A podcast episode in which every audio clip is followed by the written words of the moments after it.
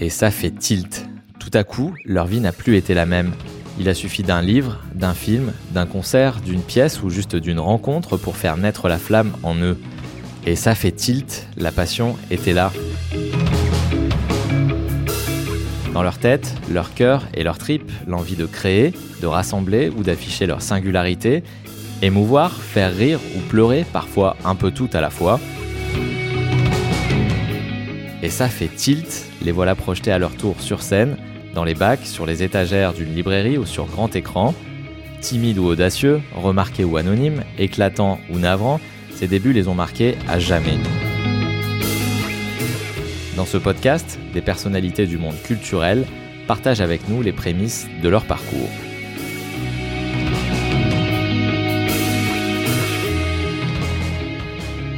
Je m'appelle Jimmy Boursicot et pour ce nouvel épisode, je vous propose de mieux faire connaissance avec Gaëlle Tchakaloff, l'autrice baroise qui s'est plongée dans les coulisses de l'Élysée et dans l'intimité du couple Macron.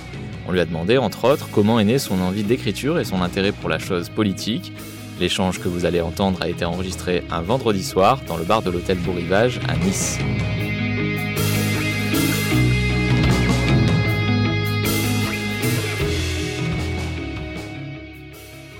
Bonsoir euh, Gaël Chakalov, on est euh, à Nice donc au Festival du Livre, euh, vous venez de terminer votre journée de, dédicace. Et on va parler donc de Tant qu'on est tous les deux aux éditions Flammarion, donc le livre pour lequel vous venez ici. comment vous le décririez ce livre pour commencer? Je, je, je, n'ai pas, euh, je n'ai pas de recul sur mon livre, mais en tout cas, je voulais faire un livre euh, à la fois sur l'histoire d'amour fusionnel euh, de Brigitte et Emmanuel Macron et sur ce que c'est que de mettre cet amour à l'épreuve de l'exercice du pouvoir. Voilà, donc c'est un livre qui mélange ces deux choses-là, l'amour et euh, l'exercice du pouvoir. Donc on va y revenir un peu plus tard. C'est un livre euh, embarqué, vous étiez euh, dans les coulisses. C'était ce qu'on appelle embedded, dans les, la, classique, la classique catégorie du nouveau journalisme américain. C'est-à-dire j'ai été embarqué pendant deux ans au quotidien avec Brigitte et Emmanuel Macron. Et alors on en parlait un tout petit peu avant, euh, je voulais savoir en fait quelle était la première fois où vraiment vous êtes euh, bah, passionné ou euh, intéressé de près ou de loin à cette chose politique, à ces acteurs, à cette conquête du pouvoir aussi? Bah, La toute première fois, c'est l'enfance en fait. C'est euh, deux parents qui n'ont pas les mêmes euh, opinions politiques. Mon père était un marginal, est un marginal, il est toujours vivant. Euh, j'ai perdu ma mère, mais mon père est toujours vivant. Est un marginal qui a voté à tour de rôle Arlette Laguillet, enfin toutes sortes de toutes sortes de gens. Et ma mère était très deuxième gauche, si bien que le soir de l'élection de François Mitterrand, moi je suis née en 71, donc j'avais 10 ans. j'ai vu ma mère aller chercher du champagne à la cave et mon père pleurer. Ma première fois du rapport à la politique, c'est ça. Donc c'est quoi? C'est euh, quelque chose de, de forcément... J'ai compris euh, que la politique n'était pas une chose lisse, que c'était évidemment des idées, des engagements, mais aussi de l'émotionnel. Et voyant mes deux parents réagir en émotion différemment, euh, j'ai compris que ça faisait, ça émettait des messages différents. Donc il peut y avoir euh, beaucoup de joie pour ceux qui l'emportent, euh, beaucoup de violence aussi pour, euh, pour y arriver, que ce soit dans les rapports humains. Oui, mais c'est ça qui me plaît dans la politique. C'est à la fois la violence, il y a trois choses qui me plaisent. La violence, la frénésie et le fait qu'on ait l'impression que c'est la vie multipliée par mille. En fait, tout est ressenti plus fort, tout va plus vite. Et, et au fond, il y a une absence de code en politique. C'est un milieu qui a l'air professionnel, mais qui est complètement déprofessionnalisé. Et, j'aime bien ça, en fait. Il y a une forme de liberté quand même, contrairement à ce qu'on croit. Et à quel moment vous vous êtes dit, euh, vous étiez journaliste à, temps plein, on va jamais été auparavant J'ai jamais été journaliste. Au départ, non? Nouvelle non, non. non, non, j'ai jamais voulu prendre de carte de presse, justement. Euh, j'ai écrit en presse des portraits seulement. Euh, parce que j'avais depuis l'enfance l'idée de l'écriture et donc j'ai fait seulement des portraits et je n'ai jamais voulu ni faire de commentaires politiques d'abord parce que je n'en ai pas le talent et peut-être pas l'intelligence, pas d'analyse, pas de commentaires politiques, mais essentiellement euh, des portraits et donc du récit. Donc c'était déjà euh, préordonnateur de ce que j'ai fait après. Donc voilà, il y avait cet espace, donc sans être journaliste d'écriture dans la presse, et plus tard donc euh, des vrais livres, on va dire entre guillemets, du roman, des récits. Euh, ça, c'est une envie, donc vous venez de le dire. Oui, parce que en fait, assez rapidement, mais, mais oui, ça remonte euh, d'assez loin parce que euh, mes parents étaient très amis avec Benoît de Groult et Paul Guimard. Et, et, ils passaient leur temps ensemble. Et petite, quand j'avais 6 ans, euh, Paul Guimard, qui est donc euh, l'auteur des choses de la vie notamment, mais de beaucoup de, de, de livres très très importants à mon sens, euh, m'a dit oh mais tu, tu, devrais écrire quelque chose. En fait, je pense qu'il voulait juste occuper l'enfant qui dérangeait les parents. Et donc j'ai écrit une nouvelle qui s'appelait Le piano dévoré quand j'avais 6 ans. Il m'a fait monter sur une table pour la lire. Et à la fin, il m'a dit tu seras écrivain parce que tu as l'écriture et tu as l'audace. Et en fait, il voulait juste se débarrasser de moi, mais moi, je l'ai cru. D'accord. et donc, c'est pour ça que j'ai voulu écrire. Et qu'est-ce qui s'est passé après? Il y a eu un cheminement? Il y a eu vraiment. Après, il y a eu un cheminement. Euh, D'abord, euh, je, comme tous les jeunes, euh, il fallait que je gagne ma vie. Donc, euh, j'ai gagné ma vie en, en, faisant des stages et en travaillant en télévision pendant dix ans. Mmh. Et ensuite, j'ai travaillé en presse pendant dix ans. Et ensuite, euh, quelques amis m'ont dit c'est dommage, tu écris bien. Et tout ça part à la trappe parce qu'un journal, on le lit et après, on le jette.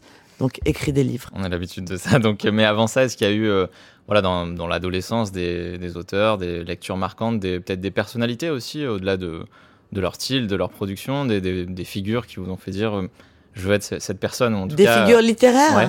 euh, Alors, je veux être cette personne, non, mais euh, euh, oui, des figures littéraires qui m'ont porté sur le style, sans doute Chateaubriand et les mémoires d'outre-tombe, et sur, euh, je, ça, ça, va, ça, va paraître paradoxal ce que je dis sur la jeunesse, du rapport à la vie de Notre Groult, évidemment. D'une part parce qu'elle était à la maison souvent, et d'autre part parce qu'elle elle a sans doute fait de moi la femme que je suis aujourd'hui. Et pourtant, je ne suis pas euh, du féminisme actuel. C'est-à-dire, je pense que le féminisme de Bernard Groult et celui de Simone Veil est autre chose, tout autre chose que le féminisme des activistes actuels. D'accord. Et donc pour ce, cette jonction, on va dire, entre euh, voilà, le, monde politique et l'écriture, il y a eu quoi? Il y a eu un déclic, il y a eu euh, une rencontre, un, une occasion de, alors, voilà, euh, quand je faisais les portraits pendant 15 ans, Nouvel Économiste, euh, je, je, faisais des portraits euh, dans des sphères de pouvoir et d'influence, donc beaucoup d'hommes politiques, parce que le pouvoir, à mon sens, est, dans les lieux de transcendance, c'est-à-dire euh, dans la spiritualité, euh, dans le, la politique et dans l'artistique c'est-à-dire euh, les créateurs, qu'ils soient euh, écrivains, qu'ils soient peintres, etc. Donc j'ai été amenée à rencontrer beaucoup d'hommes politiques. J'ai bien vu qu'il y avait les trois choses que je vous disais, c'est-à-dire l'absence de code, euh, la frénésie et la violence. J'ai été attirée par ça. Et puis ma mère est morte. Et quand ma mère est morte, je me suis dit, il faut que je fasse quelque chose qui me dépasse. Et là, j'avais une amie qui s'appelle Virginie Calmels, qui était patronne d'Andemol, qui a démissionné pour aller travailler avec Alain Juppé. Je lui dis, mais t'es folle. Et là, la fille me répond, mais non, mais il est tellement drôle, il est tellement génial. Et donc, je comprends qu'il y a évidemment, euh, il faut pas être devin pour ça, un, un, un, écart monumental entre ce que l'on pense des gens et ce qu'ils sont. Et à ce moment-là, je, je, fais mon premier livre, c'est-à-dire je, je, je, passe deux ans avec Alain Juppé à le suivre au quotidien. Et qu'est-ce que ça donne, cette vie euh, donc euh, embarquée, MDED sur, euh, sur les routes de bah, la conquête du pouvoir ou pas, puisque là, en l'occurrence... C'était merveilleux. D'abord, moi, j'écris pour avoir une vie à laquelle naturellement je, je ne suis pas destinée. Là, vous voyez, je pars au pôle Nord euh, à la fin du printemps parce que je vais faire un emballade avec les Inuits. Mais je pense que l'écriture. Oui, mais, mais l'écriture me permet un prétexte hein, ouais. pour vivre une vie. Euh, qui n'était pas mon destin. Donc oui, c'est le, premier livre avec, avec Alain Juppé, c'était euh, très amusant.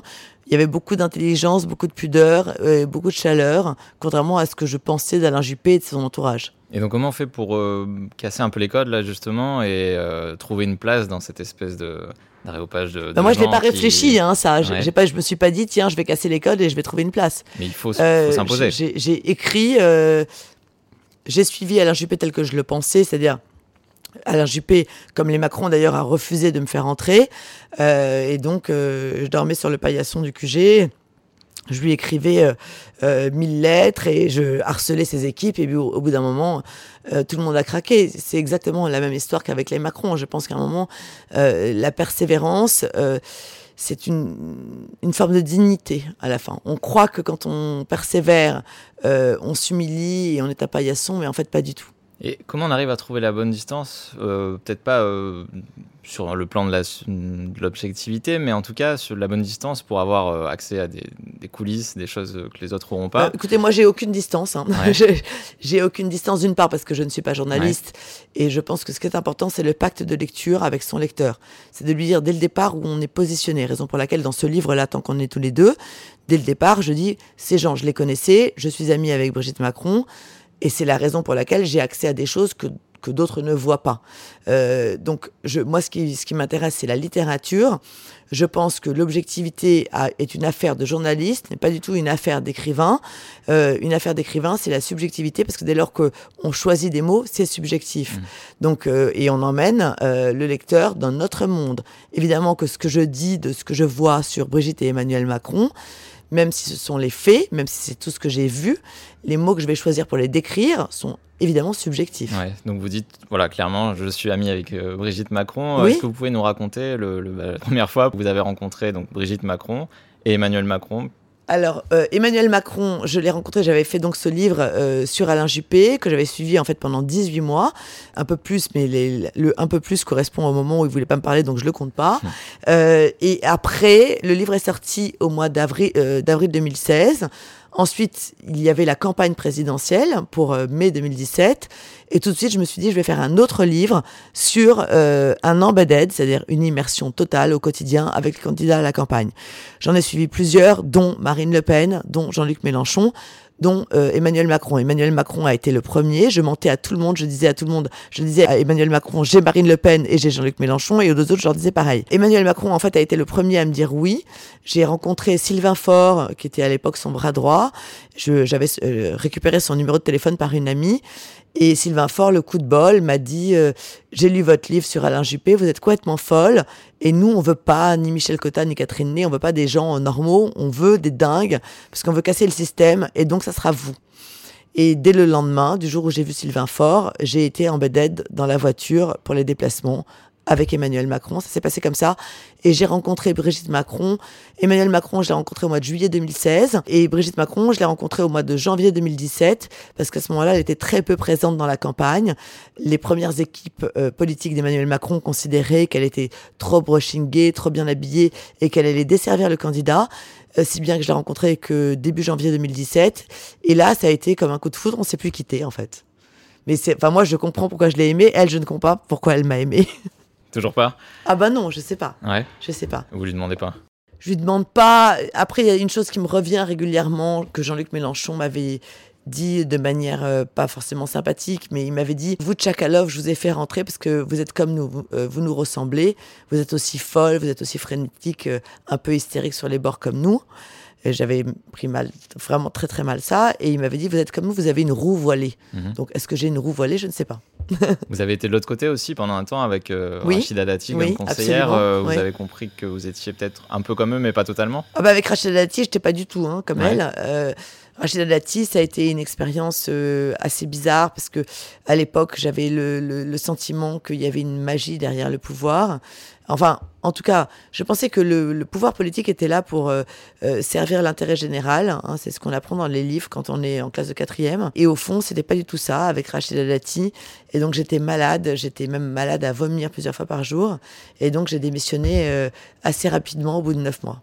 Mais là, donc, dans cette nouvelle aventure, on va dire, euh, dans les coulisses de, de l'Élysée, euh, on sent pas ce désenchantement. Il y a au contraire une certaine fascination pour les personnages, en tout cas, euh, enfin, les, les, hommes, les, les, femmes qui, qui peuvent s'y trouver, un certain peut-être un dégoût aussi pour certains, ou en tout cas pas beaucoup de, de sympathie d'après les mots que vous utilisez. Pour... Alors, écoutez, d'abord, Brigitte et Emmanuel Macron, il y a une forme. Alors, j'ai effectivement moi une amitié réelle pour Brigitte Macron qui a été vraiment là en termes de fidélité, de loyauté, de puissance d'amitié euh, dans ma vie.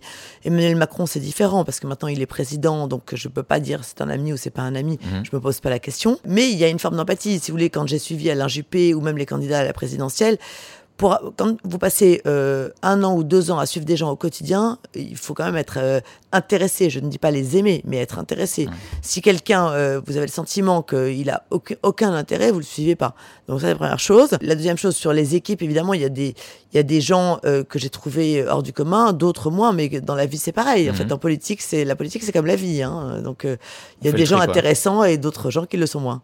Donc dans le lot, il y en a certains qui voulaient vraiment pas de vous, qui vous l'ont fait sentir ah, non, mais euh, plusieurs fois. Non, ça c'est autre chose. C'est pas parce que les gens ne veulent pas de moi que je ne les aime pas. Alors, c'est un peu euh, non, non, binaire, parce que je, mais ça serait très, surtout très égotiste. Non, non, euh, la majorité de l'entourage, y compris ceux que ceux avec lesquels j'avais des relations d'amitié depuis longtemps, c'est-à-dire depuis la campagne et même avant la campagne, et ceux qui étaient nouveaux ne voulaient pas de moi, ne voulaient pas de ce livre, euh, mais d'une certaine manière, je ne l'aurais pas voulu parce que parce que il n'y avait aucun intérêt à me laisser être en immersion et à me laisser faire ce livre. Voilà pour que les auditeurs comprennent bien, donc ce livre est sorti. Euh, il n'était pas forcément souhaité par euh, Emmanuel Macron, certaines personnes de son entourage, comme on vient de le dire, mais vous avez eu accès à, à beaucoup de grands témoins, si je puis dire, euh, notamment euh, la mère d'Emmanuel Macron, qui vous a confié beaucoup de choses. Oui, alors pour reprendre l'histoire du début, euh, moi, effectivement, j'avais une relation personnelle avec Brigitte et Emmanuel Macron, surtout avec Brigitte Macron dès lors que lui a été élu. je les ai rencontrés pendant la campagne, j'étais au dîner à la Rotonde. ensuite, on a continué à échanger beaucoup et à se voir avec Brigitte Macron par téléphone, des déjeuners, des dîners, des cafés, peu importe. Et j'ai passé comme ça quatre ans euh, sans penser à autre chose, enfin trois ans et demi sans penser à autre chose. Et puis un jour, mon éditrice, qui est quand même une amie à laquelle je racontais tout ça, m'a dit mais c'est quand même fou de pas écrire ça, de pas en faire un livre. Et quand j'ai dit à Brigitte Macron, je veux faire ce livre, elle m'a dit mais c'est à Emmanuel de décider si tu, fais, si tu fais ce livre ou pas. J'ai dit mais je vais pas utiliser les choses personnelles. Je voudrais justement être en embellette, en immersion quotidienne avec vous pour raconter au jour le jour comment vous vivez et ce que je vois de votre rapport aux autres et de votre rapport à tous les deux, parce que l'histoire vient quand même euh, mm. de l'amour. Moi, c'est ça qui me fascinait, mm. c'est l'amour fusionnel entre eux. Bon, là-dessus, j'ai eu euh, des conseillers qui, euh, sous la direction d'Emmanuel Macron ou, de ou surtout du secrétaire général de l'Élysée qui s'appelle Alexis Collère, m'ont bloqué pendant 8 ou 9 mois. Et au bout de 8 ou 9 mois, pour une raison qui m'échappe, le barrage a cédé. Et puis, au bout de 12 ou 13 mois, on m'a laissé accéder à Françoise Nogues, qui est donc la mère d'Emmanuel Macron, que je demandais à rencontrer depuis euh, de nombreuses années, même avant que j'ai l'idée de faire un livre, parce que je savais que c'était une pierre angulaire dans ce couple qui est quand même très transgressif. Mhm. Et effectivement, j'ai rencontré Françoise Nogues euh, en, je pense, en janvier 2020. Euh, Est-ce qu'elle avait déjà parlé à des médias à ce moment-là de manière Elle avait vu très courtement 10 minutes un journaliste il y a 5 ou 6 ans. Mais moi, je l'ai vu beaucoup. Qu'est-ce qui vous intéressait vraiment en la rencontrant Je, savais que l'histoire, euh, par l'écart d'âge entre Brigitte et Emmanuel Macron, euh, par le, la, ville dont, ils étaient issus, c'est-à-dire Amiens, qui est une ville comme toutes les petites villes où on jase beaucoup, tout le monde se connaît, mhm. donc euh, il y a toujours des histoires sur les uns sur les autres. Moi-même, je viens euh, d'une petite île, donc je sais ce que c'est. Donc de Porcro, juste pour les, les auditeurs, donc vous êtes une île dans le Var qui s'appelle Porcro, oui, tout à fait. et c'est pour ça que j'aime beaucoup Nice parce que je suis beaucoup venue dans mon enfance. Mais peu importe. donc je savais qu'elle elle détenait une histoire que je n'avais pas, que je ne connaîtrais jamais si je ne la rencontrais pas. Voilà. Et qu'est-ce qu'elle vous a dit finalement? Qu'est-ce que ah bah, elle, elle, elle m'a euh, d'abord elle a une interprétation euh, de ce qu'a vécu son fils qui est totalement différente de ce à quoi je m'attendais. C'est-à-dire elle euh, elle a dit que son fils que l'on prend, peut-être à juste titre, pour ceux qui ne le connaissent pas, pour un robot très froid. Elle l'a vu changer dès lors qu'il a travaillé avec François Hollande, dès lors qu'il a, avant d'être ministre, été secrétaire général adjoint à l'Élysée il avait une carapace parce qu'au fond, il était obligé de se protéger puisque c'est quelqu'un, moi, ce que j'ai découvert en les suivant, qui est hypersensible. Mhm. Et c'est une qualité et un défaut d'ailleurs quand on est président. Euh, et ensuite, elle m'a, elle, a réécrit l'histoire qui avait été écrite sur l'enfance d'Emmanuel Macron parce qu'il avait été écrit euh, par cette journaliste il y a cinq ans que Emmanuel Macron à cinq ans était parti chez, sa grand-mère parce que euh, il s'était fâché avec ses parents, ce qui n'est pas du tout le cas. Comme elle me l'a dit, et ça j'ai pu le recouper avec d'autres gens dans sa sphère intime, euh, il a été très proche de sa famille, de son père comme de sa mère, comme de son frère et de sa sœur. Euh, il était effectivement très proche sa grand-mère, qui était prof euh, dans un, enfin qui été principale d'un collège, prof de lettres et d'histoire-géographie, et qui ayant repéré chez cet enfant, ce petit Emmanuel, une appétence pour la culture, une curiosité très forte, a décuplé cette curiosité en le faisant lire. Mais, euh, mais voilà, c'était intéressant parce qu'elle a, elle a des traits communs avec son fils. En fait, elle est, elle est hyper émotive comme il l'est, et ce que je décris dans le livre, il a les larmes aux yeux régulièrement, hyper euh, sensible et en même temps très pudique et en protection totale. On sent qu'elle attend la bombe qui va, qui va être là au coin de la rue, quoi. Il y a une chose qui vous fascine aussi, enfin c'est ce que j'ai cru comprendre, c'est euh, ces multiples visages, ces multiples personnages qui peuvent être euh, donc au cours d'un déplacement. Je crois que c'est à Kigali, donc euh, Rwanda. vous avez vraiment vu des moments de la journée avec lui, des, des, personnalités différentes, ou en tout cas des mises en scène, c'est peut-être le terme le plus péjoratif, mais en tout cas des, voilà, des personnages. Alors, je vais vous répondre, mais d'abord, je voudrais dire à ceux qui nous entendent que c'est quand même un livre dans lequel Brigitte Macron est très présente, puisque mmh. un chapitre sur deux et euh, avec Brigitte dans des scènes plutôt intimes où elle parle de lui. Donc ça, c'est, je trouve que c'est une lecture intéressante parce que c'est une lecture émotionnelle et non pas politique. Oui, effectivement, Emmanuel Macron, au cours des déplacements, j'ai pu euh, voir que euh, il est plusieurs, mais comme nous sommes, je pense tous plusieurs, je ne crois pas qu'il joue des rôles. Mhm. Je crois qu'il a une espèce, comme sa mère là d'ailleurs, une espèce d'empathie naturelle qui fait que quand il parle à un agriculteur, il parle de jachère, et quand il parle à un normalien, il parle de Kant. Est-ce que c'est très dérangeant? Je suis pas sûre. Ça m'a pas dérangé. Je l'ai écrit parce que je pense que ça fait partie de sa personnalité profonde.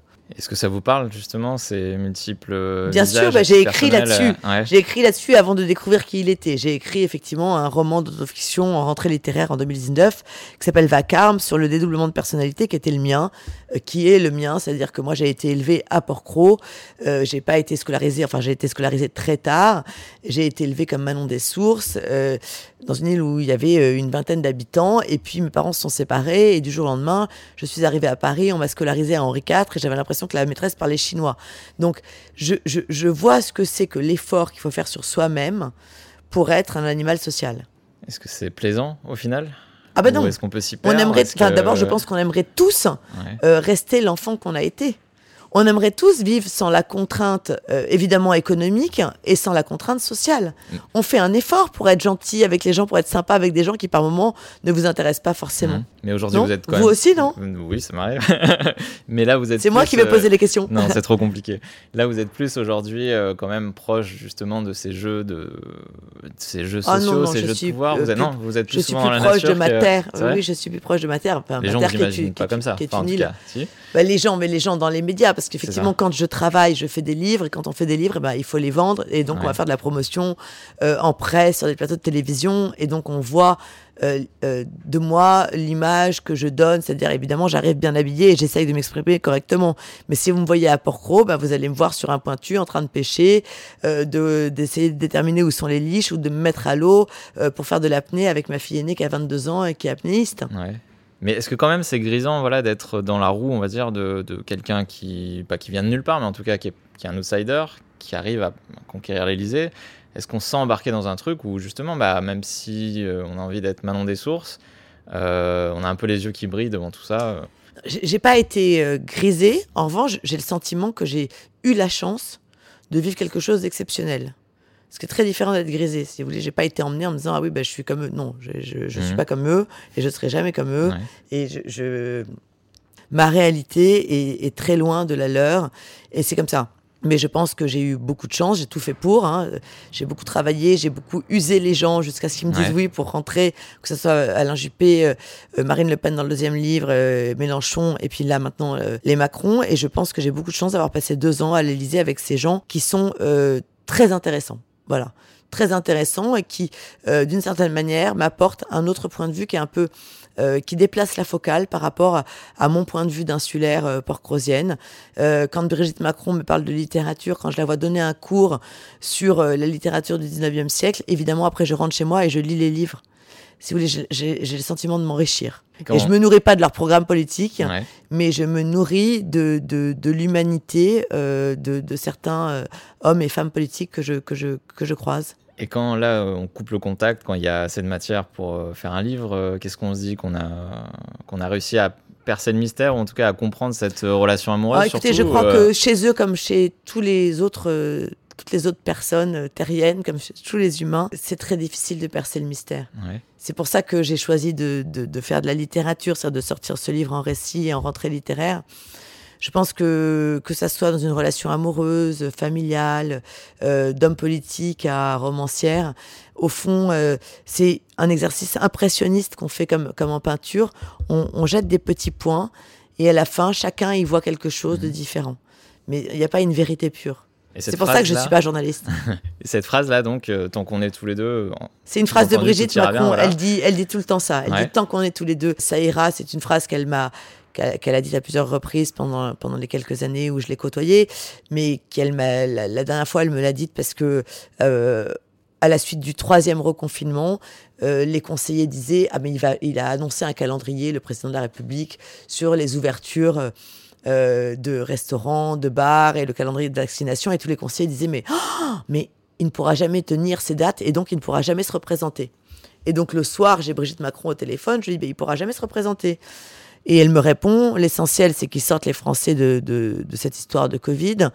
Et pour nous, en ce qui nous concerne, tant qu'on est tous les deux, tout ira bien.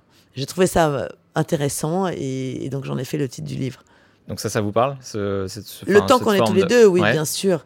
Euh, je, je, pense que, et pas seulement en couple, je pense que quand on a une solidité euh, affective avec les autres, euh, on essaye tant que faire se peut, euh, de, de, de, suivre son devoir et sa conviction. Mais le temps qu'on est tous les deux, je pense, parlera à tout le monde, mmh. enfin à beaucoup de gens.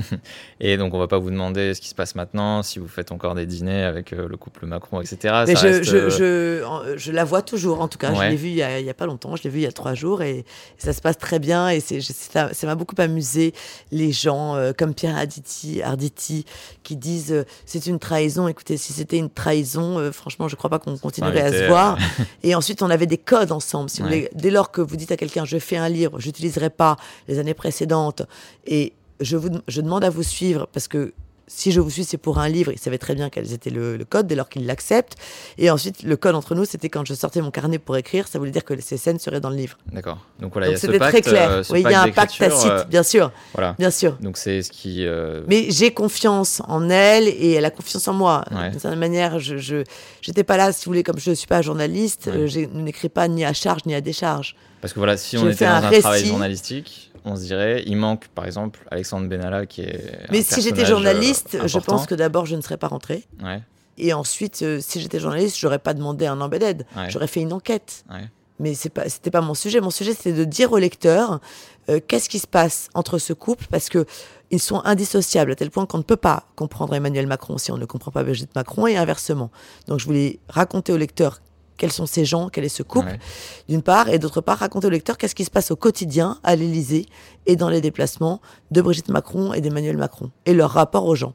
Donc ce personnage-là, Benalla, euh, bien que je ne sois pas macroniste, est-ce que ça fait partie de ben, Je le connais parce que vous doutez bien que ayant suivi Emmanuel Macron dès juillet 2016, ouais. euh, je connais Alexandre, bien sûr, mais c'est un, un, garçon que j'ai trouvé à l'époque très sympathique. Bon, il a eu une sortie de route euh, extrêmement malheureuse et qui dit beaucoup d'ailleurs sur ce qu'est Emmanuel Macron. Vous savez, Emmanuel Macron, euh, quand je vous disais c'est son plus, sa plus grande qualité, son plus grand défaut, c'est qu'il soit, c'est qu'il est affectif. Euh, je me suis rendu compte que effectivement le fait qu'il qu soit affectif euh, engendre un, un, certain nombre de problèmes dont le fait qu'il puisse pas se, se, séparer des gens quand ouais. il a envie de s'en séparer. Et euh, il y a une autre chose quand un conseiller s'en va de son propre chef il fait un verre comme ça il y a tout l'Élysée qui est là et Emmanuel Macron prend toujours la parole en disant je déteste qu'on me quitte ce qui dit beaucoup de choses sur lui je veux dire en termes émotionnels. D'accord donc voilà, ce, ce, nom apparaît pas dans le livre, c'est pas un problème pour vous. Enfin, c'est pas un personnage non, qui parce vous que moi, le, le, euh, encore une fois, le pacte de, de, lecture, euh. c'est euh, je vais raconter au lecteur deux ans d'embedded, donc d'immersion quotidienne à l'Élysée avec Brigitte et Emmanuel Macron. Ouais. C'est ça le pacte de lecture. Il faut dire au lecteur où on est. Je ne suis pas journaliste, je suis écrivain, je suis romancière, Mmh. et je ne vous dis pas euh, l'entièreté de la vérité. Je vous dis la vérité de ce que j'ai vu. Ouais. Et puis il y a les rapports, euh, là pour le coup, que vous, vous pouvez entretenir avec eux, euh, qui... Euh, oui, qui sont, sont, dans le livre aussi. Mais qui sont aussi remis en cause, par exemple par François Hollande, du coup, que vous nommez pas précisément, mais qui est cette personne que vous allez voir à un moment euh, qui, est, euh, qui est déçue par certains comportements d'Emmanuel Macron, mais il vous explique des choses et et il vous dit euh, les compliments, enfin il faut les, il faut les mesurer, il faut savoir. Oui, si, non mais euh... moi je, effectivement je, je voulais euh, qu'il y ait quand même une autre voix et d'autres voix. Il y en a dans le livre euh, que les miennes, que la mienne, parce que euh, quand on est en immersion, par moment on a un peu des œillères et donc on voit pas forcément la réalité des autres. C'est comme quand on est en couple. Hein, si vous avez un amoureux, vous avez, vous avez une amoureuse vous allez voir des choses que les autres ne voient pas et inversement, les autres vont voir des choses que vous ne voyez pas. Donc, je suis allée voir un certain nombre de gens, d'hommes politiques, dont cette personne qui s'appelle quelqu'un dans le ouais. livre que vous nommez François Hollande. et je ne pourrais pas vous répondre sur ce nom, mais le lecteur se fera son avis. Il est suffisamment intelligent pour ouais. savoir. Et qui dit effectivement des choses très, très dures sur Emmanuel Macron. Et là, encore une fois, le lecteur est là pour se faire son avis. Mais il y a d'autres voix que la mienne qui sont dissonantes dans le livre. Et je pense que c'est important, euh, même si je ne suis pas journaliste, de ne pas avoir seulement ma voix. Mais vous lui dites à François Hollande, moi j'ai hésité à mettre ces manifestations de, sympathie qui m'ont adressé dans le livre, parce que c'était quoi une forme de pudeur quand même pour vous, ou de, de réserve euh, ou juste une façon d'équilibrer Les manifestations d'empathie qu'ont eu les Macron à mon égard. Ce que vous lui dites et il vous répond. Oui, je ne les ai pas mises dans le livre parce que ce livre, je le fais pour les gens qui, le, qui me lisent. Mhm. Ce C'est pas euh, une confidence à deux euh, sur un coin d'oreiller. Donc je, je, voulais donner à voir ce qu'ils sont et pas euh, des chuchotements qui se produisent entre eux et moi que parfois j'ai reproduit, comme vous l'avez vu, euh, notamment entre Brigitte Macron et moi quand elle parle mm. de, de, son amoureux, mais, mais, mais pas. Euh, enfin.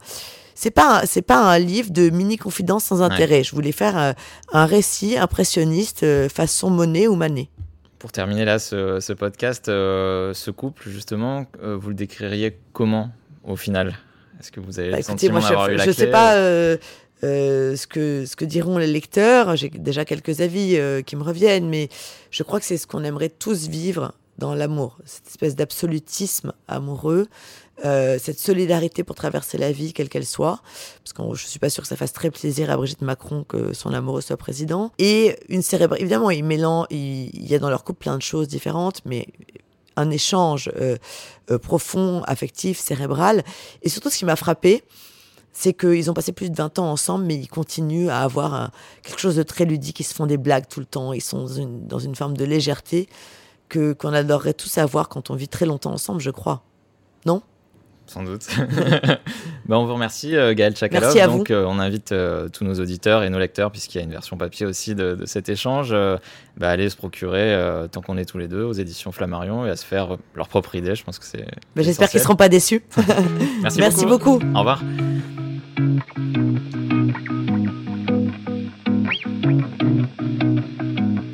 Bravo Si vous écoutez ce message, c'est que vous avez écouté l'intégralité de notre podcast.